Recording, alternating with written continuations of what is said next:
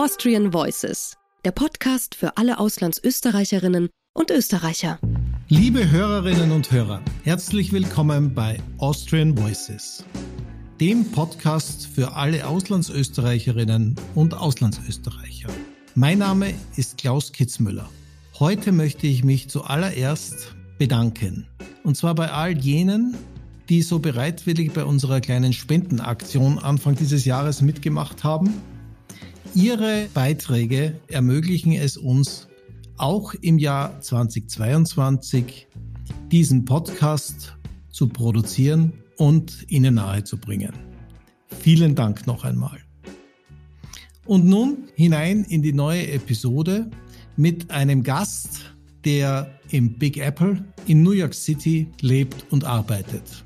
Um wen es sich da bei Anita Zilina handelt, das erzählt Ihnen in gewohnter Manier jetzt in aller Kürze meine liebe Kollegin Sabrina Gander. Anita Zilina ist eine erfahrene Medienmanagerin und Aufsichtsrätin mit Fokus auf digitale Transformation, moderne Führung und Innovationsmanagement. Sie ist derzeit Leiterin aller Weiterbildungsprogramme für Journalistinnen und Medienführungskräfte an der Craig Newmark Graduate School of Journalism in New York. Davor war sie als Journalistin und Medienmanagerin mit Schwerpunkt Digitalisierung in Österreich, Deutschland und der Schweiz tätig. Als Chief Product Officer und Mitglied des Managementteams der Neuen Zürcher Zeitung in Zürich als langjährige Redakteurin und stellvertretende Chefredakteurin von der Standard.at in Wien und als stellvertretende Chefredakteurin und Online-Chefin des deutschen Magazins Stern. Sie absolvierte 2012 das Knight Fellowship an der Stanford University in Kalifornien und war 2018 Gastlektorin am Reuters Institute der Oxford University.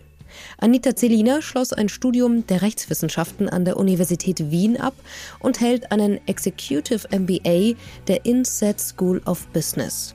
Sie ist Aufsichtsrätin der Online News Association, der weltgrößten Vereinigung von Online-JournalistInnen, Stiftungsrätin des österreichischen Rundfunks, des ORF und Vorstandsvorsitzende der News Product Alliance, kurz NPA, einer Vereinigung für Produktmanager im Medienbereich.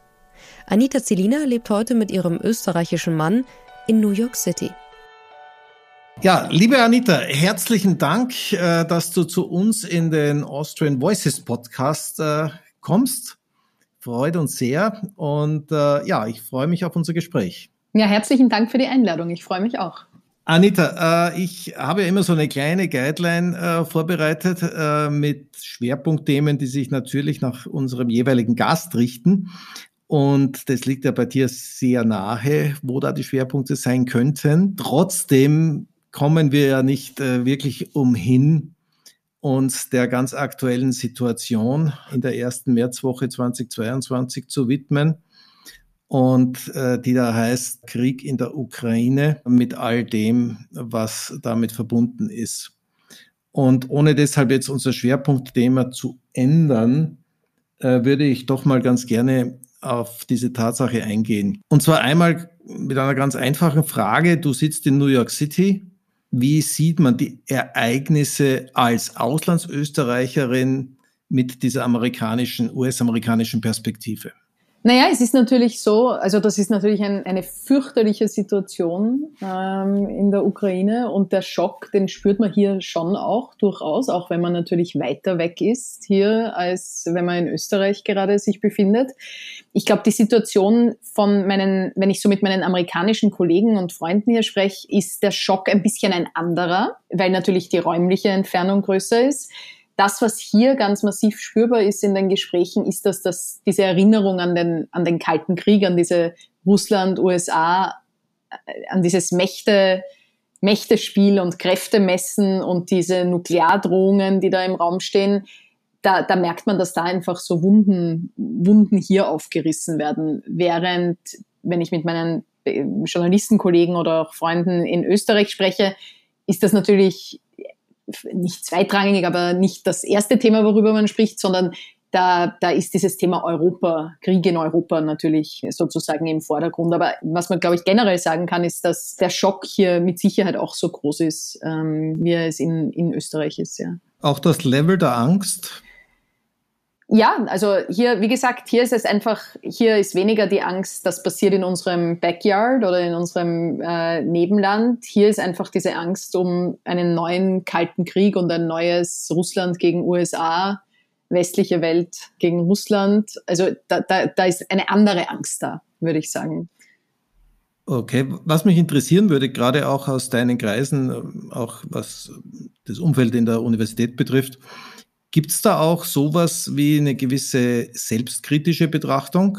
Natürlich, also wie es auch in Europa gibt, gibt es natürlich auch hier äh, sowohl auf wissenschaftlicher Seite als auch auf politischer Seite genug Menschen, die sagen, naja, äh, gegebenenfalls wäre halt eine entsprechende Reaktion auf die Krim-Annexion hätte das verhindern oder diesen, diesen Konflikt zumindest verändern können. Äh, viele reflektieren natürlich auch darüber, über diese Rolle, äh, die die USA äh, als World Sheriff ja viele Jahre und Jahrzehnte sehr aktiv gespielt hat, in dem äh, sehr viel aktiv in Kriegen teilgenommen wurde. Jetzt aber dann mit der Entscheidung des Abzugs aus Afghanistan ist da ja ein bisschen ein Strategiewechsel äh, eingetreten, ein bisschen ein Rückzug aus aktiven Konflikt. Und natürlich wird da viel, also auch in der US-Presse, äh, darüber reflektiert, ob dadurch sozusagen Putin das Gefühl hatte, there is no sheriff in town und, und man kann sozusagen, er kann das sozusagen freischalten und walten. Also das wird schon sehr stark reflektiert, auch hier, auch in der Presse und auch in der, in der intellektuellen Szene, ja. Aber eher in dem Sinn, dass man den Russen nicht rechtzeitig äh, westliche Grenzen aufgezeigt hat und nicht so sehr in dem Sinn, man hätte den Russen vielleicht früher entgegenkommen können auf äh, die eine oder andere Art und Weise. Gut, ich kann jetzt natürlich auch, ich verfolge zwar die Berichterstattung sehr, aber ich lese natürlich auch nicht jedes, jedes Meinungsstück oder jede, jede Analyse, die erscheint. Es gibt mit Sicherheit auch diese Stimmen, aber ich würde schon sagen, dass die breitere Tendenz der Meinung, die ist, naja, man hat, um es jetzt salopp auszudrücken, Putin zu viel durchgehen lassen. Ähm, und das rächt sich jetzt. Das würde ich schon sagen, mhm. ist die dominantere. Perspektive, ja. Andere Frage aus der Sicht von Österreichern beziehungsweise äh, auch aus Sicht der EU. Ist es in Amerika überhaupt grundsätzlich jetzt ein Thema USA-Russland? Beziehungsweise spielt da Europa wirklich noch irgendeine äh, substanzielle Rolle? Also hier ist es tatsächlich so, dass die natürlich beschäftigen sich viele der Analysen äh, dann schon damit, wie verändert sich Europa, wie, wie verändert sich dieses Friedensprojekt Europa, was bedeutet das für Europa. Aber hier ist natürlich die Diskussion schon mehr, als sie es in, in, in Österreich ist, dominiert von der Frage, ist das der Anfang eines neuen Kalten Krieges, ist das der Anfang oder das Wiederaufleben eines US-Russland-Duopols, eines Kräftemessens, eines atomaren Kräftemessens also da, da sind die Erinnerungen eben hier natürlich andere und da sind die Fokusthemen hier schon andere, ja. Mhm. Oder andersrum gefragt, hast du den Eindruck, dass die EU in den USA, auch angesichts dieser Situation jetzt, als äh, relevanter Player in der großen Weltpolitik ernst genommen wird? Das kann man natürlich schwer so verallgemeinern. Also ich glaube, es gibt äh, natürlich äh, einige EU-Mitgliedstaaten, die sehr aktiv in dieser weltpolitischen Diskussion teilnehmen. Deutschland unter Merkel hat das sehr aktiv getan und sich da auch äh, ganz stark als Partner positioniert. Da ist, glaube ich, jetzt so ein bisschen ein Vakuum entstanden. Äh, Frankreich hat ja traditionell auch eine sehr, äh, sehr aktive Rolle in, in Weltpolitik und nimmt die auch ein. Also da gibt, das gibt es schon durchaus. Weniger die EU, sondern sozusagen einzelne machtvolle Player in der EU, würde ich sagen.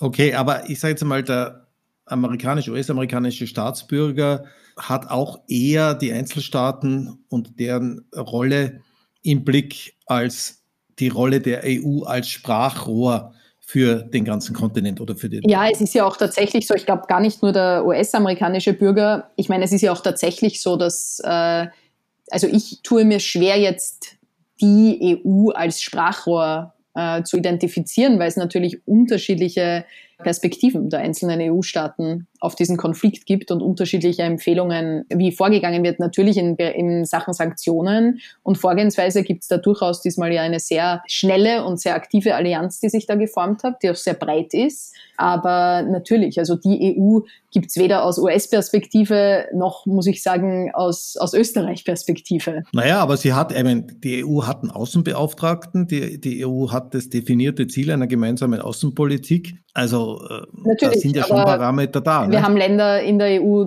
wie Österreich, die, eine, die sich einer immerwährenden Neutralität verpflichtet haben. Wir haben Nicht-EU-Mitglieder, die sich jetzt überlegen, EU-Mitglieder zu werden. Wir haben EU-Mitglieder, die jetzt äh, NATO-Mitglieder äh, werden wollen. Also das ist ja extrem breit gefächert, wie da der Status zum Thema Konfliktmanagement und der Status zum Thema Außenpolitik ist. Also ich glaube, da man merkt natürlich in so einem Konflikt, ähm, wie divers die EU als Gebilde ist in ihrer politischen Gegebenheit, aber auch in ihrem äh, in ihren außenpolitischen. Mhm. Das war jetzt ein gutes Stichwort, das äh, nach wie vor und ja für immer angeblich neutrale Österreich hat ja jahrzehntelang äh, nach dem Zweiten Weltkrieg schon eine besondere Akzeptanz sich erarbeitet, könnte man sagen, als Vermittler und Brückenbauer in vielerlei Hinsicht. Äh, denkt man mal an den Balkan, aber auch in anderen Bereichen. Äh, hast du den Eindruck, dass diese Rolle in irgendeiner Form noch da ist oder ist die ähnlich weit weggerückt äh, wie die Realität einer Neutralität? Naja, ich meine, um erfolgreich Brückenbauer zu sein, Vermittler zu sein und Stabilität in politische Systeme reinzubringen, wäre es mal von Vorteil, wenn man selber äh, eine gewisse Stabilität im politischen System hat wir wissen ja alle, was in den letzten Monaten, ja fast schon Jahren äh, für ein Kommen und Gehen auf Regierungsebene in Österreich stattgefunden hat. Eigentlich seit mit dem Ibiza-Video äh, sozusagen der, der, der, die erste Explosion stattgefunden hat. Und meiner Einschätzung nach ist die, ist die Regierung in Österreich momentan vorrangig mit sich selbst befasst und äh, nicht mit der größeren Weltpolitik. Und das ist natürlich problematisch und äh, nicht nur jetzt aus, äh, aus Sicht der Bewältigung des Ukraine-Kriegs, sondern auch tendenziell für Österreich problematisch. Mhm. Aber es wird ja wahrscheinlich auch nicht leichter, angesichts der Tatsache, dass wir ja äh, ehemals führende Politiker, auch äh, diverse Bundeskanzler von Schüssel über Gusenbauer bis Kern, in den österreichischen Reihen haben, die doch sehr klare und, und enge Beziehungen, in dem Fall jetzt zu Russland, gepflegt haben und pflege. Nicht? Ja, also es ist natürlich, also ich glaube, da, da gibt es ja hoffentlich äh, breite Einigkeit darüber, dass sowohl in Deutschland als auch in Österreich als auch in der Schweiz die Ex-Politiker, die sich sozusagen entschieden haben, auf der falschen Seite der Geschichte zu stehen und diese Entscheidung jetzt auch nicht rückgängig machen, da hoffe ich doch sehr, dass das niemand so schnell vergessen wird. Und das ist natürlich äh, eine Schande und äh, bedenklich zu sehen, dass das in verschiedenen Ländern äh, in verschiedenen Ländern der Fall ist, über Parteigrenzen hinweg. Kommen wir mal innerhalb dieses aktuellen Themas zu jenem Bereich, für den du ja ganz maßgeblich stehst, äh, nämlich zum Bereich der Medien. Wir haben gerade über die Rezeption in den USA gesprochen, jetzt mehr allgemein als, als medial. Russland als, als, äh, sagen wir jetzt mal, Autokratie verfügt ja nicht über irgendetwas wie Pressefreiheit, äh, würde ich jetzt mal sagen. Äh, Gleichschaltung der Medien ermöglicht einen Absolutismus aller Putin, in dem sein Weltbild zu dem des Volkes gemacht wird, könnte man jetzt mal plastisch sagen. Wir sehen sowas in erster Linie in Russland oder, oder Ländern rundherum. Ist so etwas, frage ich jetzt mal ganz direkt und banal aus deiner Sicht, auch westlich äh, der russisch-ukrainischen Grenzen denkbar? Naja, Pressefreiheit ist nicht, also ist nicht irgendwie naturgegeben äh, dass sie sozusagen an einem gewissen Breitengrad beginnt oder aufhört. Ne? Also Pressefreiheit ist äh, kein, kein Gut, das man einmal hat und dann dann hat man es für immer, äh, wenn man sich nicht dafür einsetzt. Und wir sehen ja sehr wohl, dass jetzt auch in diversen Ländern, die westlich oder auf gleichem äh, Breitengrad der Ukraine sind, äh, wir sehen beispielsweise in Polen oder in Ungarn dass wir da in höchst bedenklichen Sphären sind, wo Pressefreiheit nur mehr in Teilen ähm, vorhanden ist, wo quasi diktatorische oder autoritäre äh, Regierungschefs äh, versuchen, Pressefreiheit so gut wie möglich zu unterbinden durch manchmal demokratische Maßnahmen, manchmal weniger demokratische Maßnahmen. Das ist natürlich ein Spektrum. Ähm, ob's, ob man sozusagen in das Extrem geht, dass Journalisten an Leib und Leben bedroht oder, oder gar ähm, erschossen werden, oder ob es um sanfte Einschüchterungsversuche geht oder um Gesetzesänderungen, die zwar demokratisch in dem Sinn legitimiert sind, aber eben äh, an der Pressefreiheit sägen und versuchen, die, die zu untermauern. Was man aber sehen kann, das ist kein Trend, den es nur in Russland gibt äh, oder in China. Der Trend dazu, dass gerade Diktaturen oder autoritäre Staatsgebilde oder sozusagen schwache Demokratien oder Demokratien mit, schwachen, mit schwacher Selbstregulierung Probleme mit immer stärker unter Druck kommenden kommender Pressefreiheit und unabhängigen Journalistinnen und Journalisten und unabhängigen Medien haben. Das sehen wir leider tatsächlich in ganz vielen äh, Ländern in Europa, äh, aber auch auf der ganzen Welt bis hin zu äh, Singapur oder den Philippinen äh, beispielsweise. Ich glaube, das, was man, was man daraus lernen kann, ist, dass Pressefreiheit ein, ein Gut ist, das man vorsichtig behandeln muss und dass man sehr sehr wehrhaft damit umgehen muss, wenn man merkt, dass sie in kleinen Stücken abgetragen wird. Ja, was ja auch schon deshalb erstaunlich ist bis zu einem gewissen Grad, dass wir jetzt in den 20er Jahren des 21. Jahrhunderts so einen Trend bemerken, obwohl ja alle technischen Entwicklungen in der Medienwelt eigentlich darauf hindeuten sollten, dass das mehr und mehr unmöglich wird aufgrund der Durchsetzung äh, unserer Gesellschaften mit äh, im Normalfall leicht zugänglichen Kanälen, insbesondere Social-Media-Kanälen. Äh, wie siehst du jetzt angesichts eines solchen Konfliktes und der Situation, in der sich die Menschen gerade in der Ukraine und in Russland befinden, die Rolle von Social Media und seinen wichtigsten Playern? Naja, es ist tatsächlich so, dass das wirklich eine Frage von für und wider ist. Technologie an sich ist ja weder Demokratie fördernd noch Demokratie verhindernd. Technologie kann genutzt werden, um Pressefreiheit zu, zu ermöglichen und Technologie und Plattformen können genutzt werden, um Pressefreiheit zu, zu beschränken. Oder Meinungsfreiheit. Oder Meinungsfreiheit. Ne? Presse- oder Meinungsfreiheit. Ja. Geht natürlich in beide Richtungen. In, in Russland ist es nicht nur so, dass Russland die eigenen freien Medien mit Gewalt mehr oder weniger ausradiert hat, sondern auch so, äh, dass westliche liberale Medien zensuriert und äh, via Social Media geblockt werden. Also es ist sozusagen, geht in beide Richtungen Presse- und Meinungsfreiheit. Das, was natürlich die, die, die Hoffnung ist, und ich glaube, die darf man noch nicht ganz aufgeben, ist, dass durch Social Media und durch das Netz ganz generell äh, die Möglichkeit besteht, dass jeder Einzelne Informationen teilt und Informationen bekommt, ohne die Filterfunktion eines traditionellen Mediums. Das ist immer noch das große Versprechen des Internet. Und ich glaube auch nicht, dass es, dass es äh, so ist, dass wir dieses Versprechen abschreiben müssen. Was wir aber natürlich sehen, ist, dass leider auch das Gegenteil passiert. Wenn wir uns beispielsweise erinnern an die ähm, Wahl von Donald Trump ähm, und die Social Media äh, sozusagen Aktivitäten, die äh, Fake News, die verbreitet äh, wurden, die, die Scheinwelten und Filterblasen, die da entstanden sind und auch kultiviert wurden aktiv, äh, dann sehen wir natürlich auch, dass Social Media genau das Gegenteil auch bewirken kann, nämlich äh, Falschinformationen den Anschein zu geben, dass es wahre Informationen sind. Und so eben Falschinformationen einem viel größeren Publikum zugänglich zu machen, als sie es eben bisher waren. Und das ist natürlich ein ganz bedenklicher Trend. Ja, wobei auf der anderen Seite natürlich, ich meine, solange es äh, Internetzugang gibt, ja, äh, mehr oder weniger frei, äh, besteht ja auch immer die Möglichkeit, sich selbst jenseits von Social Media Kanälen, egal welche jetzt, zu informieren.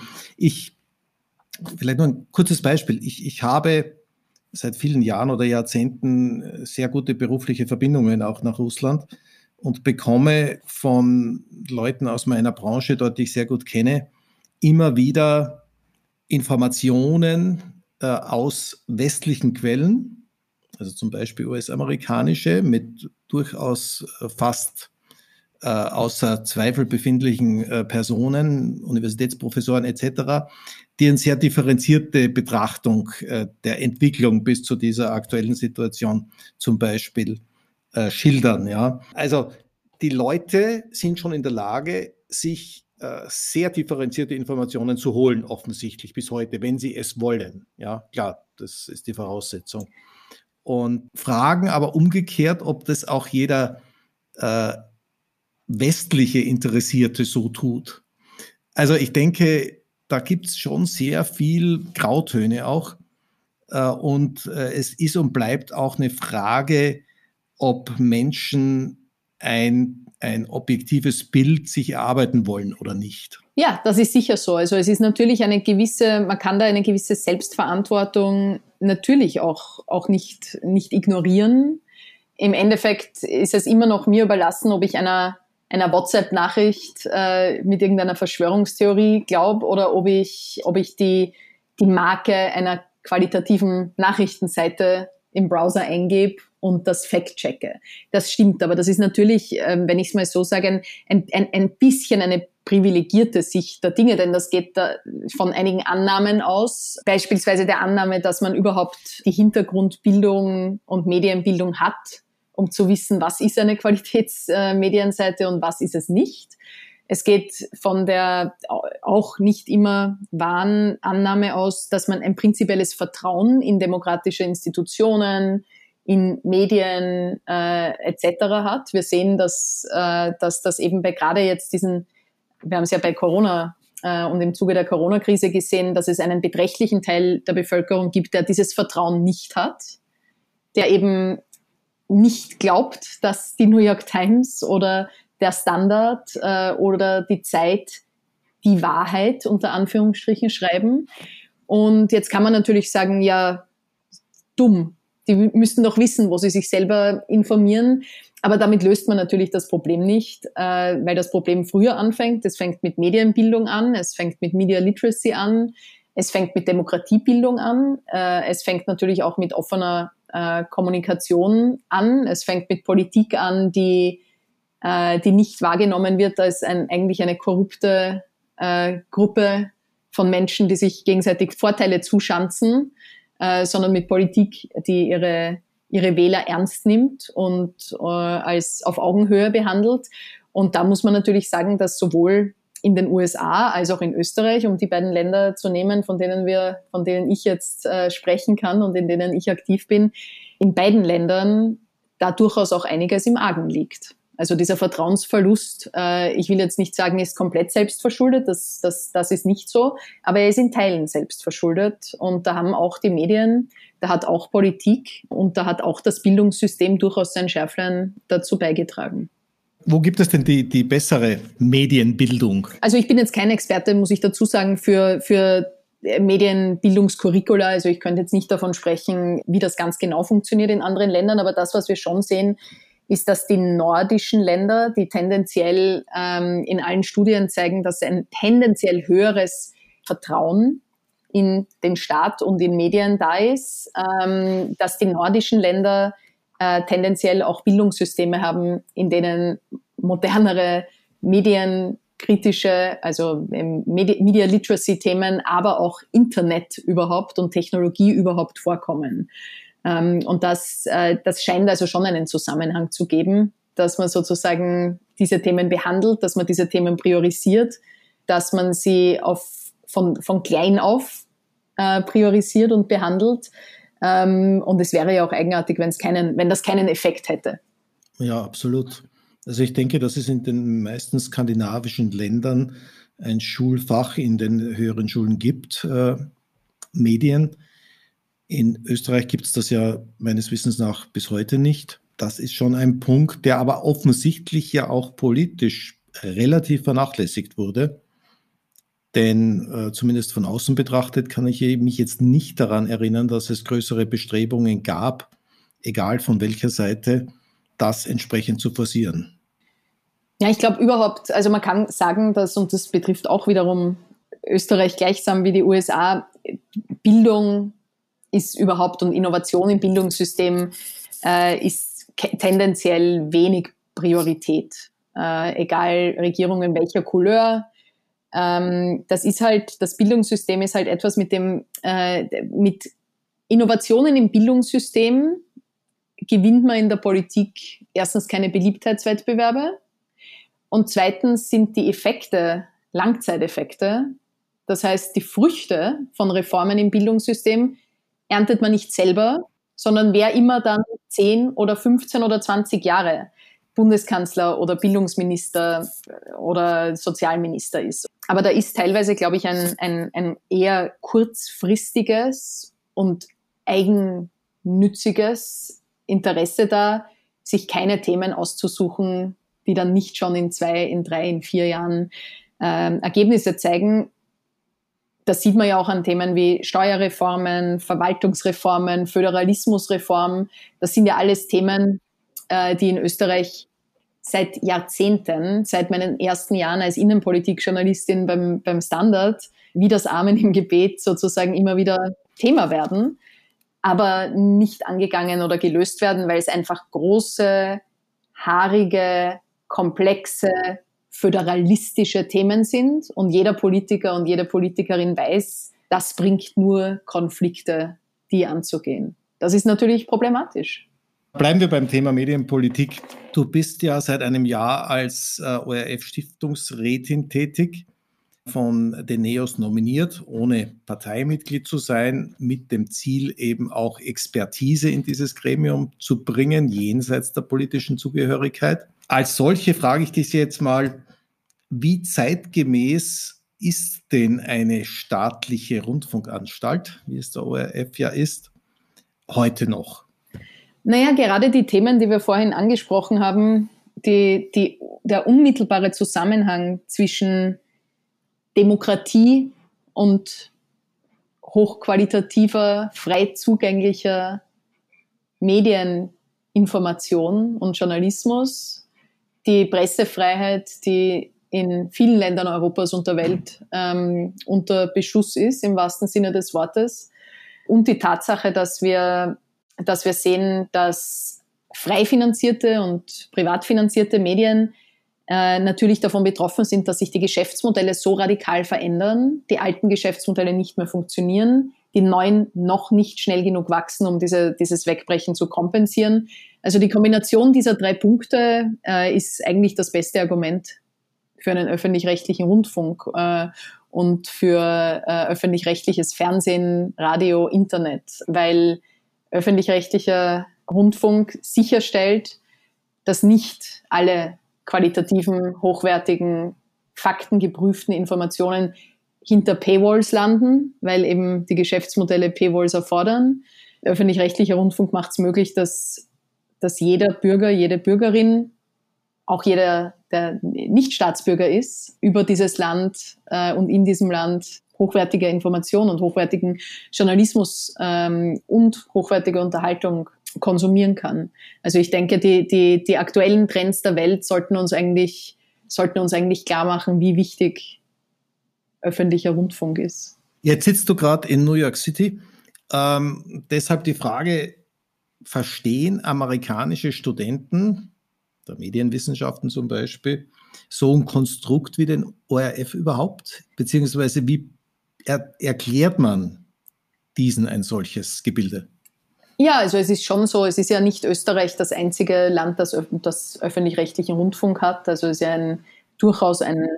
Nee, die USA kennen es ja als Die USA kennen es als solches nicht, aber es ist ähm, an und für sich jetzt auch nicht so ein total abstruses oder fremdes Konstrukt. Äh, die, auch die USA hat, hat meritorische Güter im Kulturbereich, im Kunstbereich, im Bildungsbereich, wo, äh, wo staatliche Gebühren, Steuern oder ähnliches den Ausbau und die Erhaltung dieser Güter äh, sicherstellen. Natürlich in einem weit geringeren Ausmaß als äh, soziale Marktwirtschaften in Europa. Das ist so, weil in den USA ja doch tendenziell der Gedanke immer noch vorherrscht und der Gedanke immer noch sehr präsent ist, dass jeder für seines eigenen Glückes Schmied ist und der Gedanke, dass sozusagen eine Solidargesellschaft, was ja auch der Gedanke hinter einem öffentlich-rechtlichen Rundfunk ist, ne? die, die dafür einzahlen, machen es damit auch möglich, dass andere, die sich nicht leisten können, dieses gut konsumieren.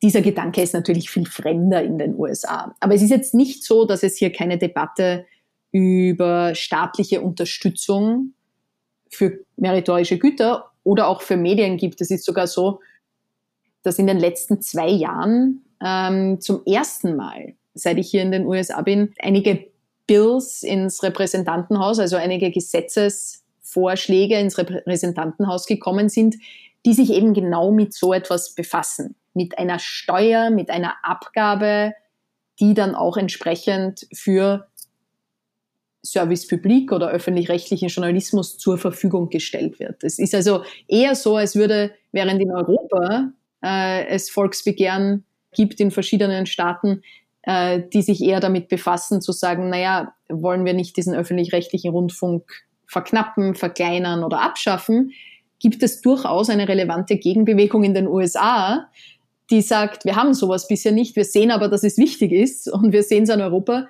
wollen wir nicht versuchen, so etwas einzuführen, was natürlich ein bisschen eine skurrile Situation mhm. ist, wenn man es so betrachtet. Na, ist interessant, weil ich kann mich also aus meiner Zeit als Student in Amerika, was äh, schon lange her ist, äh, genau gesagt äh, Mitte, Ende der 80er Jahre, da habe ich noch durchaus in Erinnerung, da ich ja zuvor Kommunikationswissenschaften in Österreich studiert hatte, dass es sehr unwahrscheinlich, also oder für amerikanische Mitstudenten sehr unwahrscheinlich war, dass ein staatlich gelenktes Medienunternehmen auch die, den, den gleichen Grad an Unabhängigkeit oder an Transparenz haben kann.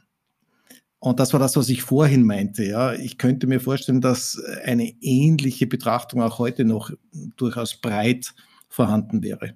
Ich glaube, die Unterscheidung, die man natürlich machen muss, ist, und die würde ich jetzt auch linguistisch machen, ist, du hast jetzt das Wort staatlich gelenkt verwendet.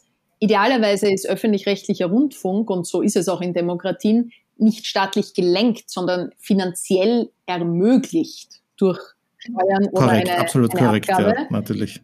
Während idealerweise die, die, der jeweilige Gesetzesrahmen es ermöglicht, dass dieser öffentlich-rechtliche Rundfunk eben möglichst unabhängig von politischer Einflussnahme und staatlicher Einflussnahme existieren kann.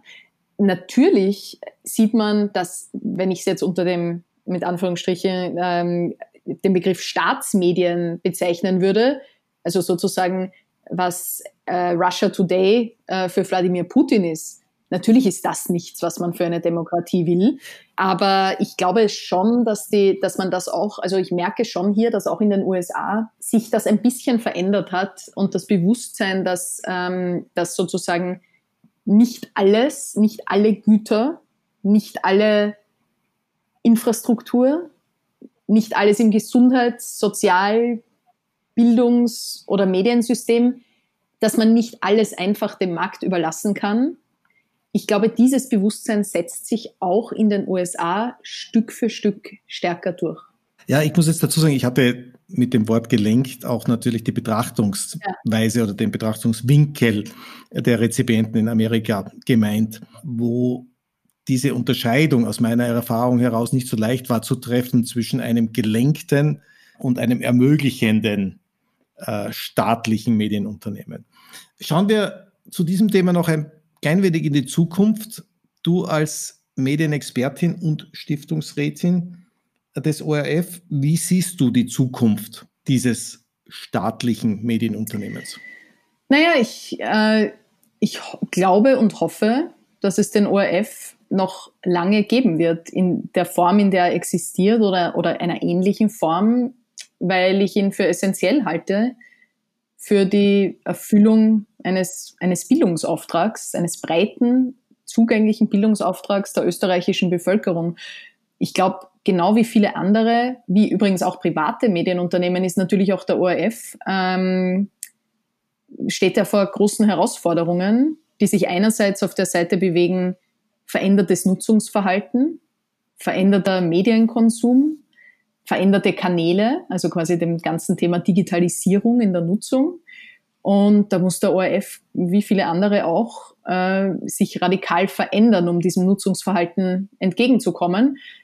Auf der anderen Seite natürlich das, worüber wir eben schon sprachen, die zunehmende oder immer wieder auftretende Kritik, brauchen wir denn das? Ist uns dieses Geld wert? Ist natürlich eine, eine da ist eine, natürlich eine gewisse Gefahr äh, des Wegbruchs der Finanzierung dadurch da.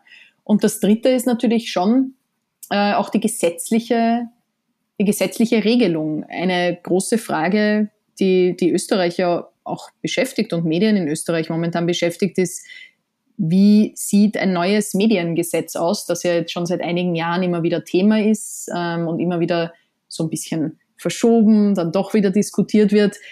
Also auch ein großes, komplexes Thema, bei dem es natürlich viele Stakeholder gibt, von den privaten Verlagen bis zu den öffentlich-rechtlichen.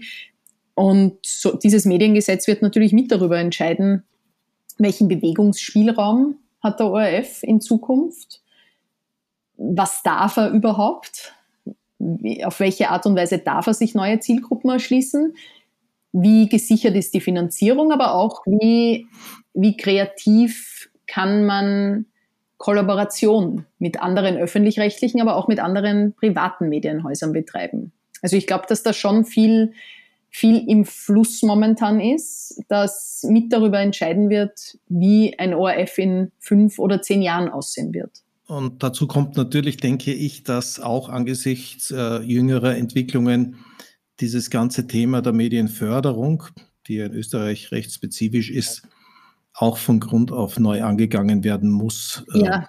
Wenn ich das richtig also sehe. Also das ist tatsächlich, ähm, Medienförderung in Österreich äh, ist wirklich ein, ein Schandfleck eines Gesetzes, das wissen Experten und darauf weisen Experten seit Jahrzehnten hin. Wir haben eine sehr niedrige offizielle Presseförderung und dafür eine unfassbar hohe, charmant verdeckte Presseförderung, genannte äh, sozusagen, ja, wenn man es brutal sagt, Korruption durch Inseratengeschäfte.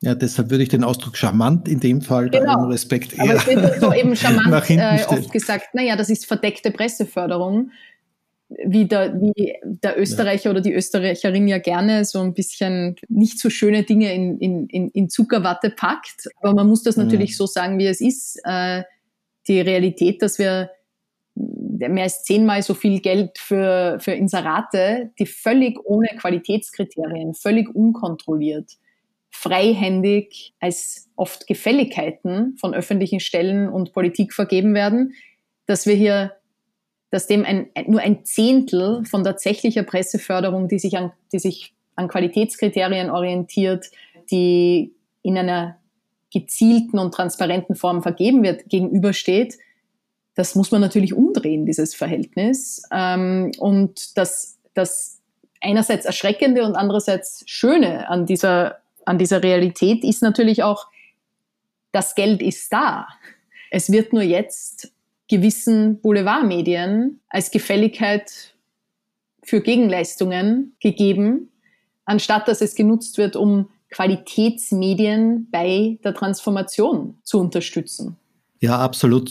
Zumal es ist natürlich so, dass äh, auch in fast allen westlichen demokratischen Staaten, äh, insbesondere in Europa, gibt es natürlich eine ähnliche Situation, nämlich dass staatliche Institutionen, vor allem Ministerien, relativ hohe Medienbudgets verwalten äh, und diese vergeben auch.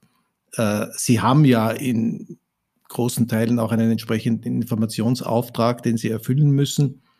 Aber es ist tatsächlich ja so, dass äh, in der Relation ähm, zum Staatshaushalt, äh, zur Größe auch in Österreich, glaube ich, so viel ausgegeben wird für staatlich äh, organisierte klassische Werbemaßnahmen über Massenmedien wie sonst nirgends in Europa. Und das ist ja schon ein Hinweis. Auf jeden Fall. Äh, darauf, dass da etwas Auf nicht jeden stimmt. Fall. Also Österreich hat, das wissen wir und das weiß äh, jeder, äh, der sich mit Österreich ein bisschen befasst hat. Österreich hat leider, leider eine, eine, eine lange und unschöne Geschichte mit gelebter Korruption, im Großen wie im Kleinen, im Medienbereich und in vielen anderen Bereichen. Und diese, diese verdeckte Vergabe, diese Freundalwirtschaft, äh, dieses äh, Gefälligkeitssystem äh, ist natürlich nichts anderes als das. Wir könnten jetzt natürlich noch ewig und drei Tage über Medien, Medienpolitik äh, sprechen. Aber ich würde gerne im letzten Teil unseres Gesprächs äh, doch auf eine bisschen persönlichere oder private Ebene äh, kommen. Das ist etwas, was wissentlich viele unserer Hörerinnen und Hörer äh, als AuslandsösterreicherInnen immer interessiert. Du lebst jetzt äh, wie lange in, in New York? Ein bisschen über drei Jahre sind es jetzt. Kennst du nach dieser Zeit in New York viele Österreicher? Gibt es sowas wie eine österreichische Community? Gibt es die auch in den Bereichen und Kreisen, in denen du primär verkehrst? Äh, wie schaut so ein Leben als Auslandsösterreicherinnen heute 2022 in New York aus? Ja, es gibt tatsächlich so etwas wie eine Auslandsösterreicher-Community in New York. Ähm, viele Auslandsösterreicher, zumindest in meiner Wahrnehmung, und das hängt wahrscheinlich damit zusammen, dass Österreicher sehr viele gute Schulen, Universitäten etc., die auf, den, auf das Thema Tourismus, äh, Gastronomie etc. vorbereiten. Also man merkt, dass man immer wieder den einen oder die andere Österreicherin als Restaurantchefs, Hoteleigentümer und ähnliches trifft in den USA. Also das passiert mir eigentlich sehr oft. Es gibt auch so etwas wie eine, eine tatsächliche Community, in der ich jetzt nicht aktiv bin. Also ich, da, auch in meiner Zeit, in der ich in Deutschland gelebt habe oder in Kalifornien oder in der Schweiz, ähm, habe ich dann eigentlich jetzt nicht vorrangig versucht, Österreicher dort zu treffen, sondern Schweizer oder Deutsche oder Amerikaner oder, oder eine internationale Community. Ähm, aber es gibt tatsächlich so etwas wie eine, einen, einen Stammtisch und, äh, und Österreicher-Communities hier, gerade in New York. New York ist natürlich auch ein Zentrum für alles, was mit Medien, Innovation, Digitalisierung, Werbeagenturen etc. zu tun hat. Das heißt, das ist natürlich auch ein ganz klassischer Ort, an denen, an den es Expats im, im tatsächlich im Wortsinn auch immer wieder verschlägt. Mal, mal abgesehen von den äh, zahlreichen Absolventen touristischer Einrichtungen und, und Bildungseinrichtungen, welche Art von Österreicherinnen denkst du gehen heute äh, freiwillig und bewusst ins Ausland, nicht nur in die USA? Das ist eine sehr gute Frage. Ich glaube, um sich zu entscheiden, ins Ausland zu gehen, und zwar jetzt nicht keine Ahnung, für ein Jahr Erasmus-Studium, sondern man geht ins Ausland, man arbeitet da. Das ist natürlich so ein bisschen so ein Schritt aus der eigenen Komfortzone immer. Egal, ob man von einer Firma entsandt wird oder ob man selbst zu einer neuen Firma geht, ob man sich selbstständig macht, in, eine, in ein neues Land zu ziehen. Und das werden ja viele, die sich diesen Podcast anhören, haben ja auch diese gelebte Erfahrung da ist einerseits natürlich der Job, den man dort macht und in dem man sich erst einleben muss, aber das sind all diese kleinen kulturellen Unterschiede, das Leben, das man sich neu aufbauen muss, das Netzwerk, das man sich wieder aufbauen muss, äh, herausfinden, wie man mit Bürokratie oder Erledigungen des täglichen Alltags bis hin zum Gesundheits- oder Sozialsystem umgeht. Das heißt, ich glaube, man muss schon Österreicherinnen und Österreicher, die so diesen Schritt ins Ausland machen, übrigens genauso wie jeder andere äh, Staatsangehörige, der diesen Schritt in ein anderes Land macht, ich glaube, da muss man einen gewissen Drang haben, die eigene Komfortzone zu verlassen. Das glaube ich, würde ich sagen. Also egal, ob man, wenn ich mit, mit Auslandsösterreichern ähm, spreche, hier in New York oder auch Auslandsdeutschen oder Auslandsfranzosen, da ist immer so ein bisschen dieser Drang da, ich möchte da doch hinaus in die weite Welt, um es jetzt mal so blumig zu sagen, und einfach nochmal sehen, was gibt's da draußen und mich auch dort beweisen. Also das ist, glaube ich, schon so ein bisschen äh, ein gemeinsamer roter Faden, der sich da durchzieht. Mhm. Du bist ja äh, vor drei Jahren quasi mitten in der Trump-Ära ja. und somit auch trotz Trump in die USA gegangen. Ist ja angeblich oder war ja angeblich für einige ein Hinderungsgrund, das überhaupt zu tun. Wie siehst du denn die Entwicklung mal in ganz kurzen Worten jetzt mal äh, in diesen drei Jahren und in diesem Übergang von der Trump-Zeit äh, zur Biden-Zeit? Naja, ich meine, jetzt muss man natürlich sagen, es war ja nicht nur hier ein Übergang von der Trump-Zeit zur Biden-Zeit, ähm, sondern es war, wir haben uns die letzten zwei Jahre in einer globalen Pandemie befunden, deren Epizentrum New York City am Anfang der mhm. Pandemie mhm. war, also im März, April 2020. Und wir haben hier eines der größten, zum Glück muss man sagen, Racial Reckonings und eine der größten Debatten über Rassismus nach dem Mord an George Floyd gesehen, die dieses Land seit, der, seit den Bürgerrechtsbewegungen der 70er Jahre gesehen hat. Die letzten drei Jahre waren, glaube ich, für alle, die in den USA leben, egal ob man jetzt Auslandsösterreicher ist oder, oder US-Bürger, ein emotionales Wechselbad der Gefühle. Das kann man in jedem Fall sagen. Der Schock äh, bei, unter der Ära Trump, für die, die jetzt keine Unterstützer waren, war natürlich permanent da. Also dieses Aufwachen morgens mit dem Gefühl, man macht, der dreht das Handy an und fragt sich, was hat er nachts wieder getwittert. Das dann natürlich noch verschärft äh, durch den Ausbruch der Pandemie und diese Angst, die da dazugekommen ist und eben diesen angesprochenen Racial Reckoning und dieser auch für die USA durchaus schmerzhaften Diskussionen über die eigenen Versäumnisse und die eigenen rassistischen Vorbehalte. Das, also das lässt, hat, hat mich nicht kalt gelassen, ähm, meinen Mann nicht kalt gelassen und aber auch niemanden, den ich hier in den USA kenne. Hätte ich deshalb gesagt, ich komme nicht her? Nein, weil äh, ich arbeite hier vor allem daran, mit Medienmanagern und Medienführungskräften daran zu arbeiten, dass es eben auch in Zukunft noch unabhängige, gute, nachhaltig finanzierte Qualitätsmedien gibt. Und was gibt es für ein besseres Rezept gegen verrückte Diktatoren als das? Also ich habe schon das Gefühl, dass ich mit meiner, mit meiner Tätigkeit und mit meiner Arbeit da zumindest ein bisschen dazu beitragen kann, die hier auf der guten Seite der Geschichte zu sein, sagen wir es mal so. Das kann man nur unterstreichen, wie wichtig das äh, auch für die Zukunft äh, ist und bleibt. Eine letzte Frage noch, äh, was deinen aktuellen Status als, als Auslandsösterreicherin in New York betrifft.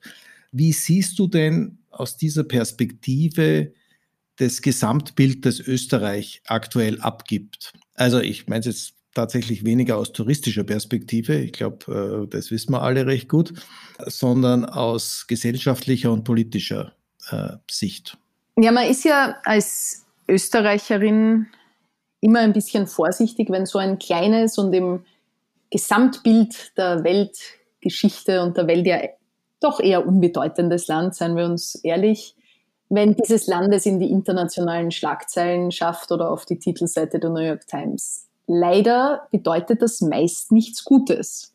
Und ich habe in den letzten drei Jahren Österreich viel zu oft auf irgendwelchen nicht gerade Titelseiten, aber manchmal doch Titelseiten, aber in irgendwelchen Geschichten der New York Times gelesen und leider hat sich die Erfahrung bestätigt, ähm, dass das dann meistens nicht aus dem Anlass ist, Vorzeigemodell für Demokratie, Politik oder Gesellschaft, sondern eben leider sehr oft, wenn wieder mal irgendein Skandal implodiert oder explodiert ist. Und das hat begonnen mit dem vielbesagten und viel gesehenen Ibiza-Video und hat mit der Korruptionskrise der, der Ära Kurz sich äh, weiter fortgesetzt.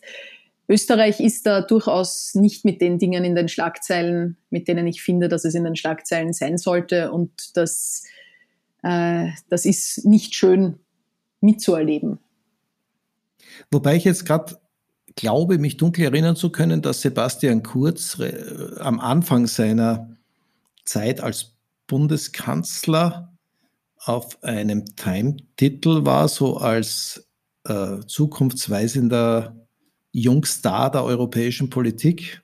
Das kann durchaus sein. Ähm, es hat sich ja leider auch, und das trifft jetzt nicht nur Österreich, ein, eine andere Wahrheit der Geschichte ist ja auch, dass die, die Stars von heute manchmal die Verlierer oder Diktatoren oder korrupten Politiker von morgen sind. Auch das wäre ja, äh, wäre ja nicht das erste Mal in der Geschichte. Ähm, aber ja, also es ist natürlich so, dass zu beobachten, auch dass wir jetzt eigentlich seit Jahren wechselnde Regierungen in wechselnden Konstellationen haben und man das Gefühl hat, dass Österreich sich da mehr schlecht als recht durch die Pandemie durchnavigiert mit, ein, mit abstrusen, fast kafkaesken Verordnungsgiganten, kann man fast sagen, die, die für, ja. für Nichtjuristen de facto nicht verdaulich und nicht verständlich sind. Das ist so ein bisschen der Eindruck, äh, der entsteht. Und der ist natürlich schmerzlich, weil man kann, und das wird auch wahrscheinlich jeder Auslandsösterreicher oder Expat ähm, bestätigen können, da kann man in New York sitzen oder in Australien oder in Singapur. Man hat natürlich immer eine Verbundenheit und man lebt natürlich immer ein bisschen mit, was sich so tut und was gut läuft und was nicht so gut läuft. Und das hat sich, hat sich Österreich eigentlich nicht verdient. Ähm, die, das Chaos, das in den letzten Jahren vor allem auch politisch ähm, über das Land hereingebrochen ist. Und, und da, glaube ich, kann man nur hoffen, dass jetzt tatsächlich da bald mal ein bisschen Stabilität und idealerweise auch ein bisschen wieder Zukunftsgerichtetheit und nicht nur Selbstbeschäftigung einkehrt. Für wahr. Die großen News, die ich auch gerade erst äh, kurz vor unserem Gespräch ja von dir erfahren habe, äh, du wirst ja deinen Lebensmittelpunkt in Kürze nicht mehr als Auslandsösterreicherin in New York haben, sondern als Österreicherin sozusagen wieder in Wien. Willst du uns kurz erzählen, äh, unter welchen Umständen du dich entschließt, in die Heimat zurückzukehren? Gerne, Klaus. Also ja, es ist, ich bin jetzt tatsächlich zwölf Jahre, habe ich, habe ich nicht mehr in Österreich gelebt, ähm, also permanent gelebt.